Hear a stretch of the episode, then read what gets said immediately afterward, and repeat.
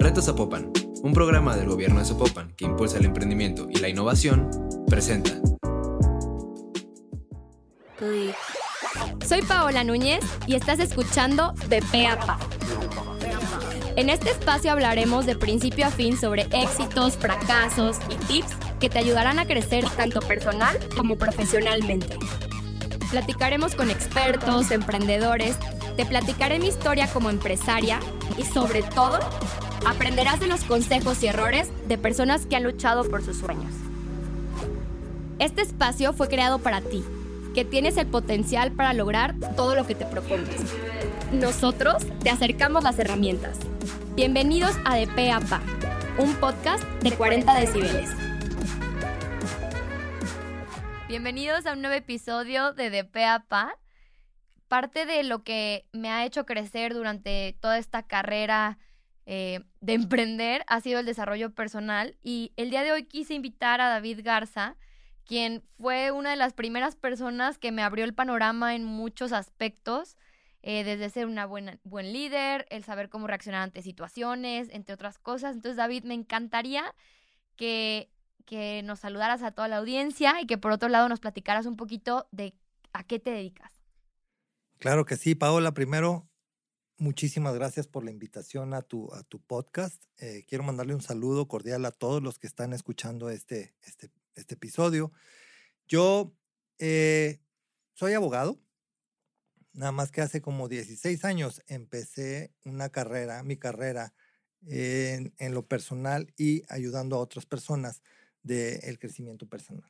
Em, empecé yo por mis propios motivos, buscando yo sentirme mejor y en el proceso eh, empecé a ver cómo iba yo creciendo y fui desarrollando ciertas habilidades. Luego me invitaron a formar parte de un equipo y seguí desarrollando habilidades. Hoy en día me dedico a eh, mentorear personas en aspectos emocionales, incluso empresas, trabajando en ayudarles para desarrollar eh, su constitución emocional y poder hacer equipos de alto rendimiento productivo.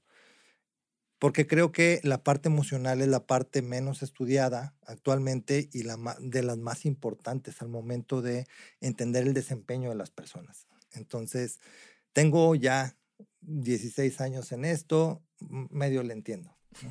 claro, yo la verdad cuando trabajamos contigo, David, me quedó claro que en la escuela te enseñan todo, civismo, eh, que las matemáticas, que la fórmula, y, y al final, cuando ya te topas con pared de la importancia de tener inteligencia emocional, saber cómo reaccionar ante el estrés, el ser responsable sin que estén atrás de ti, te das cuenta que la verdad en las escuelas debería haber una materia o muchas materias enfocadas al desarrollo personal. No sé tú qué pienses, David. Definitivamente, y esa es una de las misiones que tengo yo en, esta vida. Yo eh, me comprometí a cambiar el sistema educativo mexicano este, y estoy en ese proceso.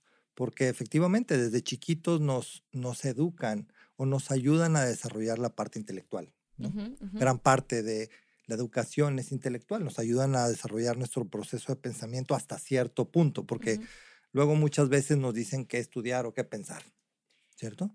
Sí. Y luego en algunas escuelas te, dan educación física, pero ninguna o muy pocas atienden el aspecto emocional. Entonces llegamos a ser adultos, a ser empresarios, a ser profesionistas y no tenemos un buen manejo emocional ni de nuestra persona, en nuestro comportamiento, ni de las cuestiones profesionales o empresariales. O sociales también. Sociales, exacto. Yo leía en un libro, la verdad me estaba tratando de acordar mientras estabas hablando, mencionaba que a pesar de que hay personas que tienen un IQ, o sea, IQ en inglés, no se llama en español. Coeficiente intelectual. Altísimo. Si su inteligencia emocional no es muy alta, es muy probable que esas personas no sean exitosas. O sea, hicieron un estudio que las personas que son que tienen una alta inteligencia emocional son más probables que sean exitosos. Y dices, no manches, entonces, ¿por qué no estamos enfocando, como tú lo dijiste, en educación física, cuando si haces un deporte y no tienes eh, inteligencia emocional para llevar un último partido, una final de la NFL, y te pones súper nervioso y no pudiste jugar a pesar de que entrenaste, vale gorro. Entonces, mi pregunta ahí sería, David, o sea, ¿por dónde empezar? O sea, tú que lo ves en esta cuestión empresarial, ¿qué, ¿qué, sugerirías a los líderes de las empresas como para comenzar con eso o las personas que trabajan en empresas, cómo comenzar a desarrollarse? Eso sería trabajar con los efectos y no con las causas. Yo creo que para cambiarlo de raíz, yo me enfocaría en cambiar el sistema educativo, porque ahí es donde crecemos. Totalmente. Eh, si empiezas a atender estos temas desde que estamos chiquitos en la guardería o cosas de ese tipo, eh, entonces ya cuando lleguen a la secundaria o a la carrera van a tener un, desempeño diferente y por lo tanto al momento de ir a probar suerte, por así decirlo, o a ejercer lo que estudiaron en la realidad van a tener una constitución emocional mucho más sólida. Claro. Entonces, eh, yo me enfocaría más en eso. Ahora, no tenemos que esperar dos o tres generaciones para empezar a, trabajar con esa parte. Ahorita también en las empresas es justo a, lo que yo me dedico, a ayudarle a las empresas a que sus equipos desarrollen ese coeficiente emocional para que puedan ser eh, equipos de trabajo de alto rendimiento productivo, porque si queremos eh, equipos de alto rendimiento, pero no nos damos cuenta que esos equipos de alto rendimiento están formados por integrantes o elementos que si no tienen alto rendimiento, no va a haber equipos de alto rendimiento. Entonces, si ya tienes un equipo, ayúdalo a pasar un proceso para que pueda desarrollar esta parte y que pueda cambiar sobre todo eh, la experiencia del trabajo. Los resultados van a venir, pero no sé si te ha tocado eh, trabajar con empresas en donde están muy enfocados en los resultados y se tratan pésimo en, en, el trabajo, ¿no? El, el, clima laboral es muy estresante, este, hay, hay grupitos, eh, eh, hay mucho chisme, están unos contra otros, el bullying. Y ahorita estamos teniendo el tema con la norma 035 que atiende todos los, ajá, los riesgos psicosociales y el estrés. Es por eso, por esa falta de humanidad y por esa falta de conciencia de esta parte emocional. A mí un día me dijo César, y creo que tú estabas en una de esas sesiones, y me decía, Paula, si tú no estás bien, tu equipo no va a estar bien. Tu equipo es el reflejo de lo que tú eres. Y muchas veces, como líderes, no nos damos a la tarea de tener una pausa, analizar qué es lo que está pasando, cómo estoy reaccionando ante situaciones, y también el dar una pausa y decir, ok, si quiero que mi equipo realmente mm, tenga una cultura organizacional sana, si quiero realmente sentarme a platicar con alguien. A mí, eh, en su momento, cuando trabajamos, me acuerdo que decíamos, a ver, escucha a tu equipo. Y, y, te voy a decir algo, es algo que ahorita yo admitiría que se ha perdido. ¿Por qué? Porque te pierdes en decir, quiero producir más, quiero más clientes o quiero que la calidad salga mejor, pero muchas veces el problema de raíz es que tu colaborador no se sintió cómodo con algo que hiciste, dijiste y simplemente al hablarlo, eso va a ayudar a que salgan mejor las cosas. Exacto. Fíjate, no nada más los mexicanos, en general los seres humanos estamos muy enfocados en los efectos, no en las causas. Y no nos vemos a nosotros mismos como una causa de todo lo que nos rodean. Em, tengo problemas con mi pareja porque mi pareja bla, bla, bla, como si mi pareja fuera el problema, ¿no? O tengo problemas con mi socio porque mi socio bla, bla, bla. Pero ellos son como son, siempre han sido así, probablemente vayan a seguir siendo así, ¿me explico? al, al que le hace ruido es a mí. ¿Por qué los quiero cambiar a ellos si el que tiene el problema con ellos soy yo? Sí. Entonces, si te fijas, eh, si empiezas tú a ver por qué te hace ruido algo, vas a empezar a encontrar soluciones o, las respuestas que estás buscando. Em, mi familia, mis finanzas, mi equipo de trabajo, mi negocio, mi relación de pareja, todo eso son efectos míos. Si yo no existiera, ninguna de esas áreas tampoco. Entonces, cuando me enfoco en los efectos, estoy em, perdiendo toda la potencia que tengo para resolver cosas en mi vida. Les estoy echando la culpa a ellos y los quiero cambiar a ellos en lugar de ver que yo soy el que lo puedo cambiar adentro de mí. A mí me pasó algo muy chistoso porque empecé con un, un proceso personal, David, con una coach. Y ella como que me iba poniendo tareas cada semana, ¿no? Como que íbamos analizando eh, ella eh, tiene una metodología que es de que a dónde se va tu energía. Entonces era de que tu tiempo, tu dinero, tu energía.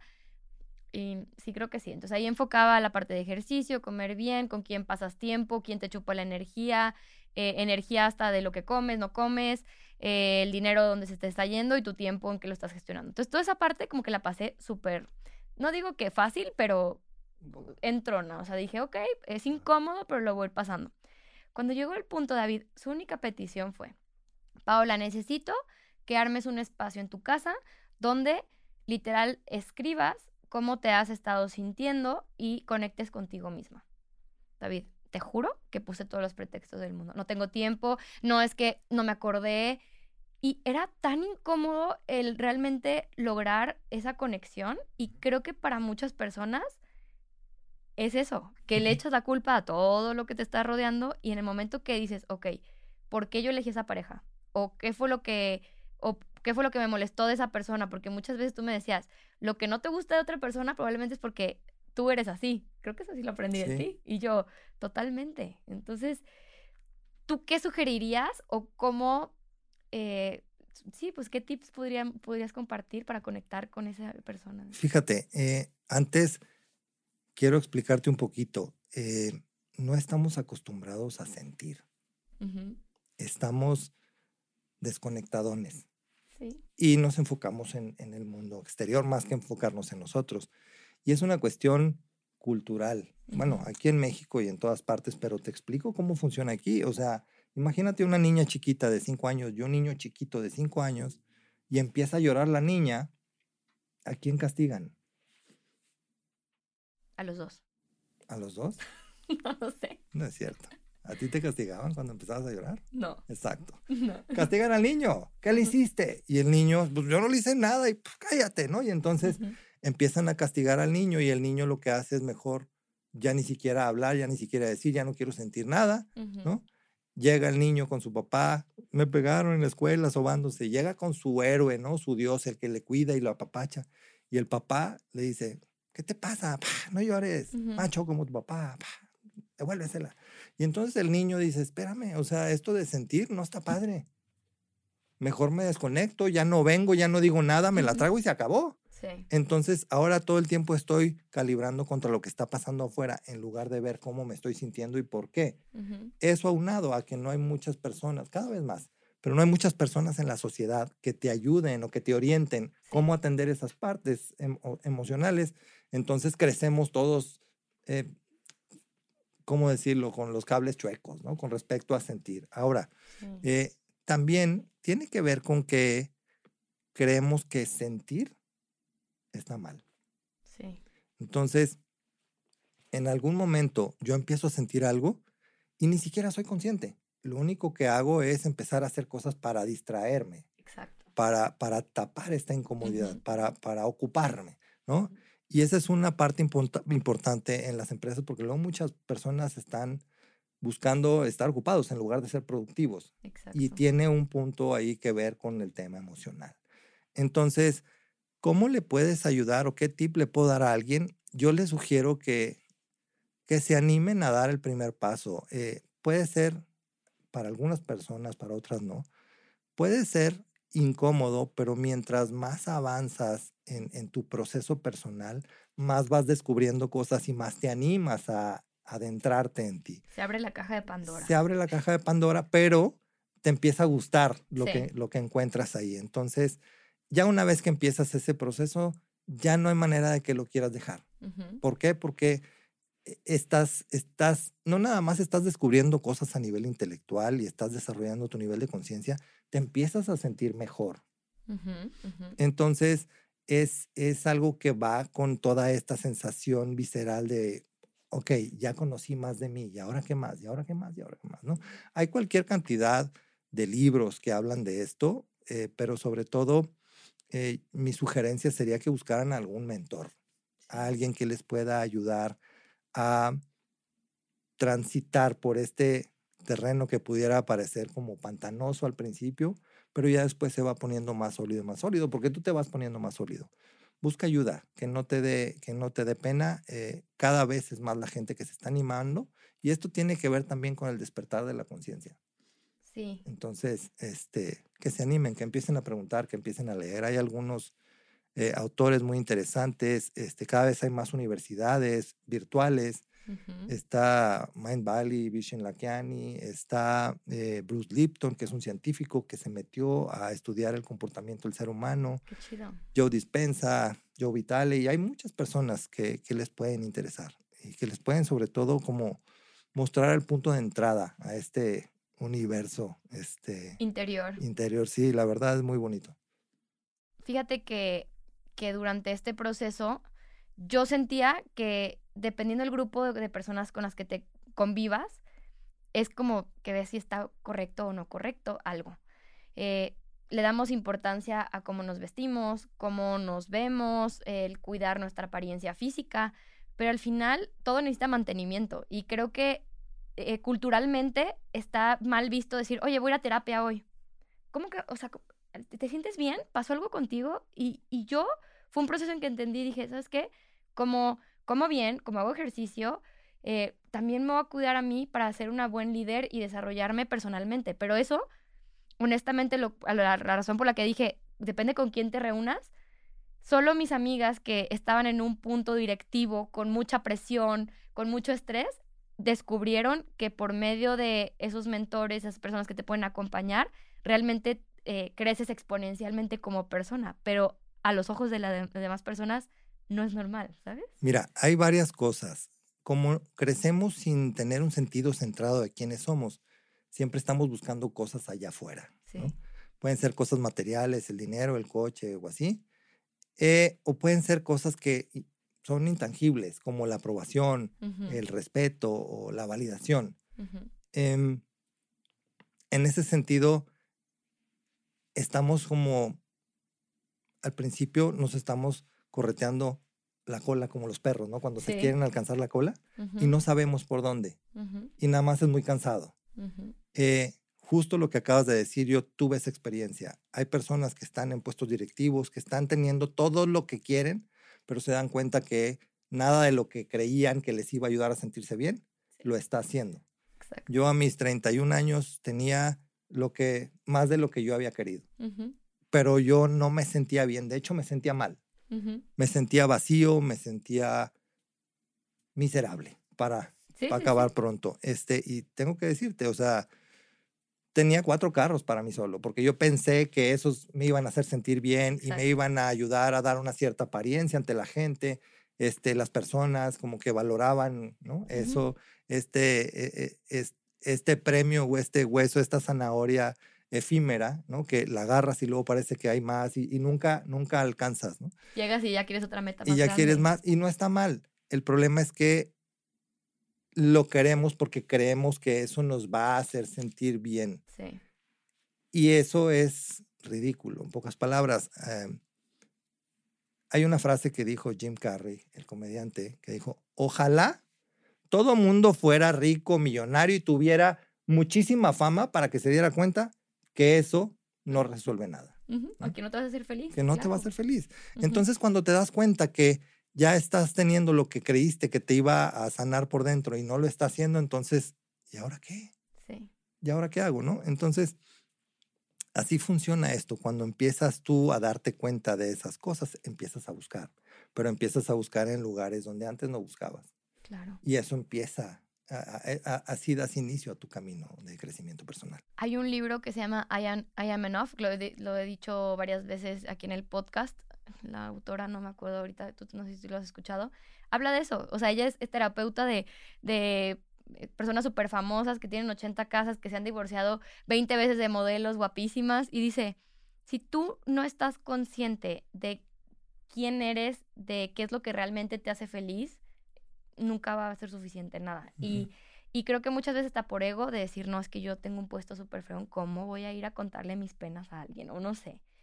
Ah, eh, y es que también antes ir al psicólogo era para los locos, ¿me explico? Eso iba a decir yo. ¿Sí? Eh, ¿Estás loco? Pues ve con el psicólogo, ¿no? Sí, sí, y ahorita es, es igual que un entrenador físico. Claro, claro. O más importante, porque si tú no desarrollas la parte emocional, tu desempeño físico se ve mermado.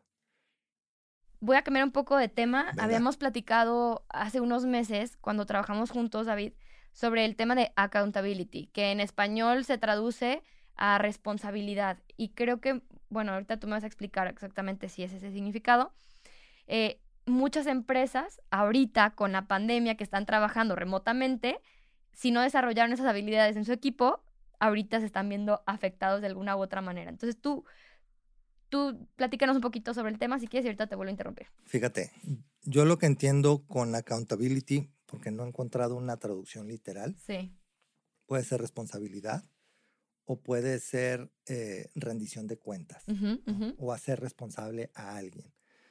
Eh, el accountability lo puedes ver desde dos ángulos.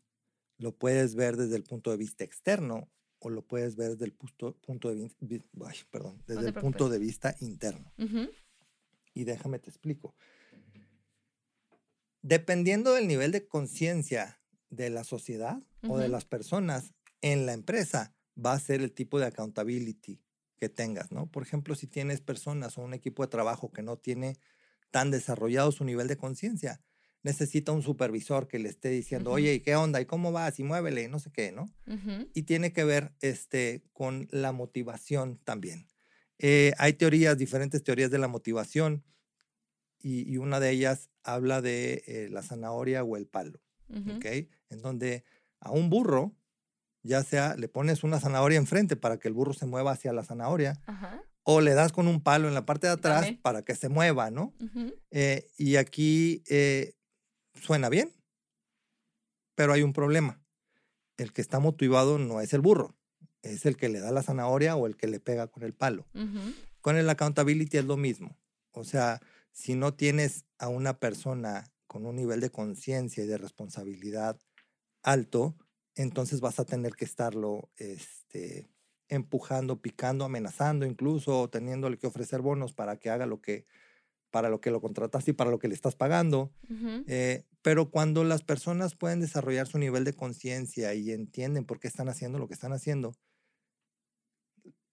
haya accountability por parte de la empresa o no, ellos se hacen responsables solos y hacen las cosas que tienen que hacer y que se comprometieron a hacer. ¿Y tú crees que eso tiene que ver, David, con, por ejemplo, no sé si has leído el, li- el libro Start with Why de Simon Sinek? En ese libro habla sobre la importancia de una empresa de transmitir los valores y el propósito y hacia dónde quieren llevar a la empresa para que las personas sientan ese sentido de pertenencia y a partir de eso estén dispuestos a dar como su 110% o sientes que es algo más personal. Mira, coincido parcialmente con Simon Sinek. eh, creo que le falta la parte humana. Porque es como decir, todos ustedes que están aquí, están en esta empresa, yo les pago para que les guste esto, que es importante para mi empresa, sin importarme cuáles son sus valores, sin saber qué es importante para ti. A lo mejor tú estás aquí porque te mandaron, porque si no, no comes, porque te da igual la empresa, lo que quieres es que te paguen. Eh, pero cuando empiezas a trabajar con los valores de las personas que conforman tu equipo de trabajo, puedes alinear sus valores con los de la empresa y entonces es lo mismo, las personas hacen suyo los valores de la empresa y entonces van porque quieren ir y, por, y, sacan los resultados porque es importante para ellos, no porque les van a poner tacha o porque no les van a pagar o cosas así. Y ahí es donde te digo eh, el cambio en la motivación. Una cosa es que alguien te esté este, picando las costillas y otra cosa es que tú lo hagas porque tú quieres hacerlo y porque es importante para ti. Y cuando llevas un equipo de trabajo, David, o sea, tú sabes que los resultados son sumamente importantes. En mi caso, por ejemplo, yo tengo una empresa de servicios, entonces mucho es tiempo y calidad, ¿no? O sea, cómo lo entregan y cuando lo entreguen. Hemos intentado pensar en pasar un esquema de KPIs, o sea, Key Performance Indicators, para los que no saben, es literal, pues, eh, tener metas muy puntuales de cómo em, llevar esos objetivos. Y ahí mi pregunta sería, ¿tú qué sugieres? O sea, que, que las empresas trabajen más por objetivos o que las empresas trabajen más por tiempo y espacio que estén en la oficina o cómo podemos hacer esa medición sin ser agresivos porque no todo mundo tiene esa accountability desde que nació. ¿No? Eh, mira, yo soy, yo, yo sugeriría que la empresa en los puestos que lo permitieran, eh, que fueran orientados a tener resultados. Y eso tiene que ver con la compensación también, con la compensación. Eh, muchas veces si las empresas, como es la mayoría de las empresas ahorita, eh, pues te paga un sueldo y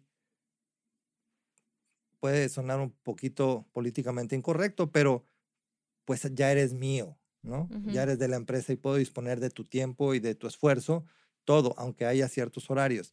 Y luego está la parte del, del trabajador en donde dice, pues ni me estás, casi ni me pagas, entonces casi mejor ni hago, ¿no? Y ahí como que nos vamos, este, eh, bailando los dos, tú creyendo que me pagas mucho y yo creyendo que te entrego mucho y así nos vamos, ¿no? Pero cuando eh, más que un horario lo basas en resultados, pues los resultados son medibles y lo haces, pues te pago y no lo haces, no te pago. O sea, hay empresas que son muy productivas que están basadas en ese esquema. Todas las eh, comisiones de ventas, vendes, te llevas una parte, que se me hace una maravilla ese esquema. Porque tiene lo mejor de los dos mundos. Está el empleado que vende, renta su vida, para que alguien más la use a su, a su, a su antojo. Y está el, el, el, empresario, pero tiene que arriesgar su patrimonio, su tiempo, este, en pro de sacar la empresa. Alguien que está en ventas no puede tener los resultados que quiere, disponer de su tiempo, sin este, eh, el riesgo que tiene un empresario, que no es malo ninguno de los dos, nada más este, tiene ciertas ventajas y desventajas. Eh, hay ciertas empresas como Google o Microsoft o lo que sea que igual, sabes que me da igual si vienes o no vienes, nomás entrega los resultados, ¿no? Y si vienes, el, el, lugar de trabajo está espectacular, hay camas para que te duermas, o sea, unos eh, cubículos espectaculares, unas cápsulas para que te eches una super siesta y así. Un, un, PlayStation o cosas de esas para que te desestreses. Si quieres una chela, pues ahí la agarras, pero ven y entrega el resultado. A mí me decía un amigo hace poco, me habló bien estresado y me dice, Paula, es que todo el mundo quiere trabajar en Google, pero no todo el mundo está hecho para trabajar en Google. Y yo lo viví, la verdad es que eh, él y yo tratamos de, de, copiar un poco el modelo de estas empresas. Yo lo viví en una empresa que se llama Wiseline y yo decía, wow, yo quiero que Nimbus sea así, o sea, que haya chelas, que haya eh, las maruchan, que si se quieren acostar se vayan a dormir. Pero luego pasa que se comían tres maruchans en una tarde por no llevar comida y se tomaban tres cervezas en lugar de a lo mejor eh, compartir con los demás y dices, chin, o sea, qué triste que muchas empresas también están dispuestas a pasar este modelos, eh, modelos de trabajo, modelos de negocio y que también la gente no tenga la madurez de, de ser lo suficientemente responsable para manejar este tipo de, esquemas. Y literal, eso a veces nos ha vuelto a ser más godines, checador, no sé qué, y dices, yo no quería esto, pero me, me han empujado a esto porque muchas personas no son tan responsables. Y yo quiero ahí, me vas a decir, Paola, es tu culpa. Viene desde ti. No, no, no, no voy a decir nada. No, lo que pasa es que muchas veces queremos sembrar la semilla y al ratito estar cosechando la uva o lo que sea, ¿no? Sí. Pero eso es un trabajo que vas desarrollando. O sea, los equipos de trabajo se construyen, no son instantáneas como la maruchan. O sea, entonces, obviamente, eh, necesitas encontrar un balance porque no, no quiere decir que el trabajo por horarios o por tiempo es malo, no, para nada. O sea, un chavo que va saliendo de la universidad, que no tiene una ética de trabajo, necesita entrar a un esquema de trabajo así para entender cómo desarrollar esa ética de, trabajo, la disciplina, levantarse temprano, estar a tiempo, bla, bla, bla, ¿no? No es malo, pero no es lo único que hay. Y es, es, algo, yo lo vería como una base en donde la persona puede ir evolucionando a otras cosas dependiendo de su desarrollo y su desempeño, pero no que sea así es y se acabó. Si quieres bien y si no, llégale. Ahorita que estás diciendo eso, se me venía a la mente que cuando, como líderes nos preocupamos por la capacitación inicial de cómo gestionar el trabajo. Pero creo que si hubiera una capacitación donde se le explica lo, lo que va a aportar su trabajo, lo que importa su tiempo, el que puede tener libertades en un futuro, pudiera ser un motivante para querer estar en ese esquema de trabajo si es que lo demuestra. Pero creo que ahí hace falta también por parte de los líderes decir, a ver, esto es lo que queremos, ¿cómo lo vamos a lograr? En lugar de simplemente irnos por la fácil y decir, ¿sabes qué? Checador mañana y adiós. Y, creo que me cayó un 20 ahorita. Y, y, aparte, ¿sabes qué? Este, la falta de visión. Porque los seres humanos por naturaleza queremos crecer. Si tú llegas a, un lugar en donde ves que no tienes crecimiento, te, te, te agüitas, o sea, te, te apachurras y ya como que no te motivas tanto.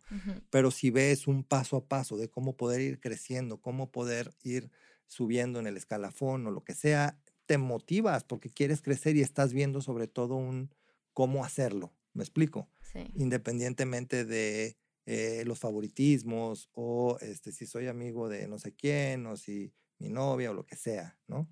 Entonces, eh, creo que nada más es, es cuestión de ir ajustando. Es un proceso. Eh, y la visión es tanto para los líderes como para, digo, ah, cuando, cuando hablamos de líderes parece que nada más los empresarios son líderes y no es cierto. No, hay muchos líderes. Todos estamos liderando algo en nuestra vida, ¿me explico? Exacto. O sea, tú puedes ser mi jefa, mi socio, lo que sea, pero si yo me pongo a ver Netflix toda la tarde y luego este, alguien más me ve, a lo mejor se, se me une. Entonces Ujú. ya estoy liderando a la gente a que me siga, ¿me explico? Sí, sí. No necesariamente a trabajar y a tener resultados este, eh, dentro de la empresa, pero la estoy liderando. sí. Entonces, eso yo creo que es una de las cosas en las que fallamos los empresarios o, o los líderes creyendo que nada más nosotros tenemos ese liderazgo y la realidad es que todos. No, y, y creo que es una, una, una escalerita. O sea, yo platicaba con mis socios y les decía, literal hay que ir de platicar la visión hacia dónde queremos llevar a, a la empresa, sí, pero que también ellos lo compartan con los demás, o sea, que no nada más seamos nosotros los únicos. David, la verdad es que me encantaría seguir platicando contigo el día de hoy, pero se nos ha acabado el tiempo. Ok, ni modo. ¿Hay alguna otra herramienta, libro, podcast que tú quisieras compartir con los que nos están escuchando?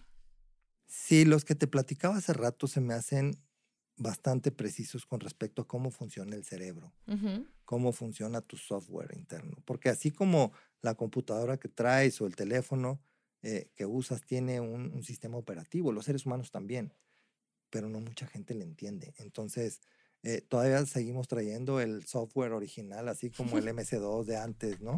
Eh, eh, pero le puedes dar un upgrade. Estas personas le pueden, eh, tienen un muy buen entendimiento de cómo funciona el cerebro y cómo puedes tú darle un upgrade a ese software.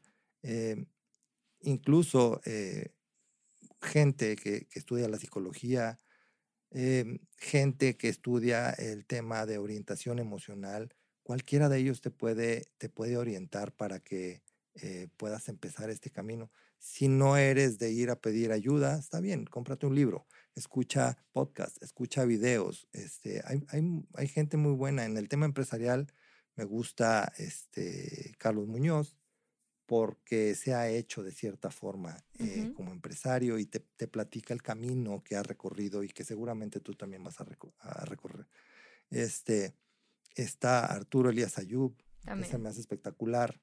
Eh, y gente así eh, muy, muy, muy valiosa que está compartiendo su conocimiento para que más gente se anime, para, que, para, para inspirar a otros a que empiecen ese camino que de hecho es parte del cambio que necesitamos como país.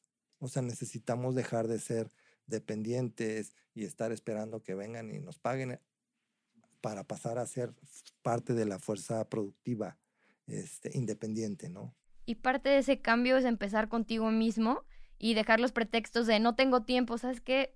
Levántate temprano cuando te estés bañando, pon el podcast, el audiolibro, el video que encontraste en YouTube, lo que sea, que alimente esa cabeza y te ayude a que no nada más te alimentes de lo que te va cayendo, que escuchas con tus amigos, al contrario, tú escárvale y el, el líder de opinión que te guste, que tú sientas que tú empatas, sigue por ahí, o sea, creo que alimentar tu corazón, tu alma, tu mente es lo que realmente te va a hacer trascender. Sobre todo que te veas tú como la causa de todo lo que hay en tu vida. Sí. Porque le puedes echar la culpa al mundo entero y tú vas a seguir en donde estás. Pero si dices, a ver, ¿cómo yo me metí en esto? ¿no? ¿Cómo puedo yo llevarme a, a- a donde quiero? Y entonces vas a empezar a ver las cosas desde una perspectiva diferente. Nada más con que te pongas la camiseta de tu vida y se acabó. Me encantó, me encantó porque creo que echando culpas es más fácil tapar esos hoyos que a veces son heridas que las cargamos toda la vida en lugar de sanarlas y que la caja de Pandora se abra y seguir creciendo, pues. Sí, de hecho, esa es una forma como tapamos esa incomodidad que sentimos normalmente. Y pensamos que así la sanamos de raíz, pero lo único que estamos es, este, lo, lo que estamos haciendo es embetunarla, ¿no? Betunarla. le, le ponemos betún para que no se vea, para que no se sienta. Me encantó. David, ¿dónde te podemos encontrar? Platícanos. Eh, en mi teléfono, en mi WhatsApp, es 33 19 45 06 25 y mi página es tu siguiente nivel.com.mx. Padrísimo, David. Pues anímense a escribirle. La verdad, para mí ha sido un, un mentor, como tú lo dijiste, de repente y te echo llamaditas de que David, ¿cómo le hago con esto? Y, y he agradecido pues cada, cada minuto que me has dedicado y pues el día de hoy también es un día que agradezco que estuviste conmigo. Gracias por la invitación, yo feliz de estar aquí, se me pasó rapidísimo el tiempo, yo me puedo quedar platicando toda la tarde contigo. Ojalá el día de mañana, no, no mañana literal, o sí, sí, qué bueno, pero que me vuelvas a invitar para seguir platicando de esto. Claro, creo que hay muchísimo donde escarbarle y pues gracias a todos los que nos escucharon en un nuevo episodio de DPAPA. Nos vemos pronto.